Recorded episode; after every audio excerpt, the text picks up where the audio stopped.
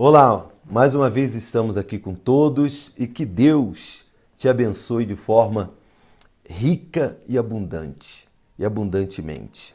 Nós estamos nesses dias falando sobre o Espírito Santo, que é o que de mais importante e vital para a nossa vida espiritual.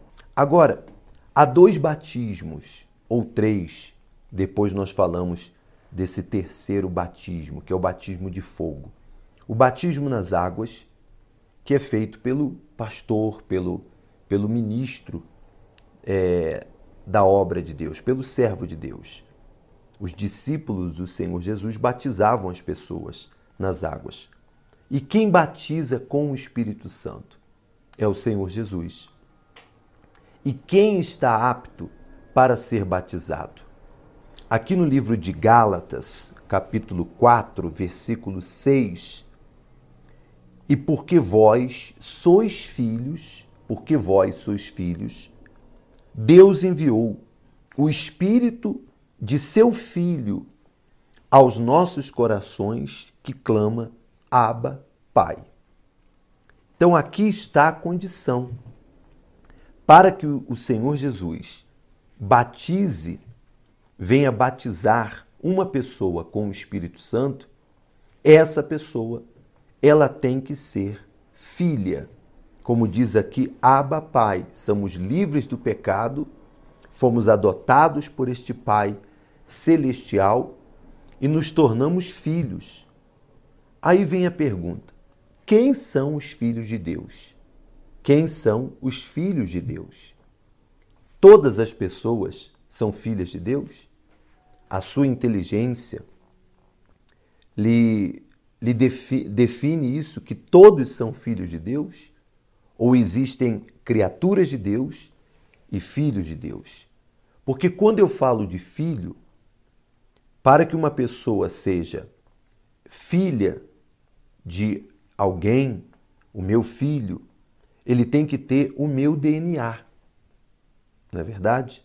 O meu DNA o DNA que vai provar, que vai caracterizar que aquela criança, que ele é meu filho, que ela é minha filha. Assim também é com Deus.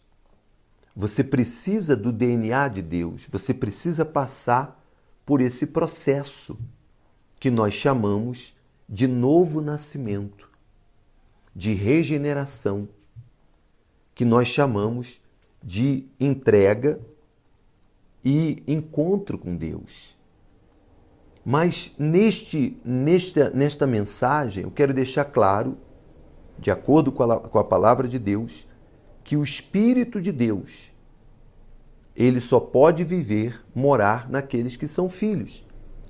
Então a pessoa passa por esse processo, como está escrito aqui em João, capítulo 3. Jesus disse no versículo 3: Jesus dizendo: Na verdade, na verdade eu te digo, se um homem não nascer de novo, não nascer de novo, não pode ver o reino de Deus. Nicodemos disse a ele: Como pode um homem nascer sendo velho? Pode entrar pela segunda vez no ventre da sua mãe e nascer? Jesus respondeu: Na verdade, na verdade eu te digo, se um homem não nascer da água e do espírito, não pode entrar no reino de Deus. Então, aqui começa o processo, aqui está a base, o nascer de novo, a regeneração que a pessoa passa, o novo nascimento. Aqui é todo o processo do novo nascimento. Nascer da água é nascer da palavra. É quando a palavra convence a pessoa do seu pecado ela se arrepende, ela se entrega, ela abandona o seu pecado, ela decide batizar-se nas águas, ela se batiza e passa a viver como um novo convertido. Como um novo convertido. E daí por diante, ela vai viver de acordo com a palavra de Deus.